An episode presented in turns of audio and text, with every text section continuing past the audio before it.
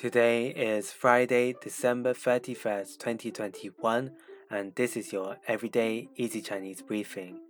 大家好，我是林老师，祝大家新年快乐。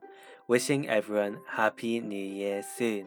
In the spirit of the upcoming New Year 2022, today we will look at three Chinese words related to the New Year.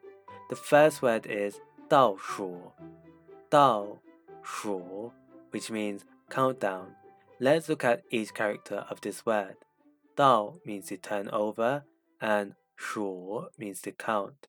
The countdown to the new year is called 新年倒数,新年倒数. Another word we can create is 烟火,烟火.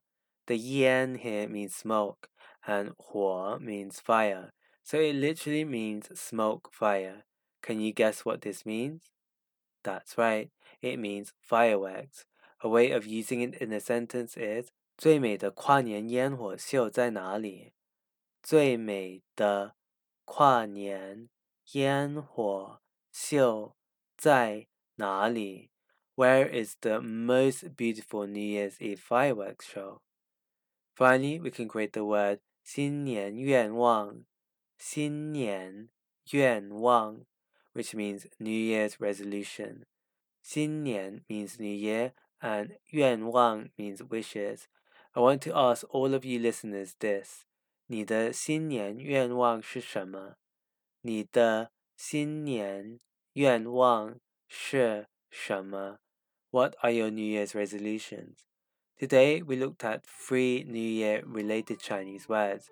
These are 倒数 countdown, 烟火 fireworks, and 新年愿望 New Year's resolution.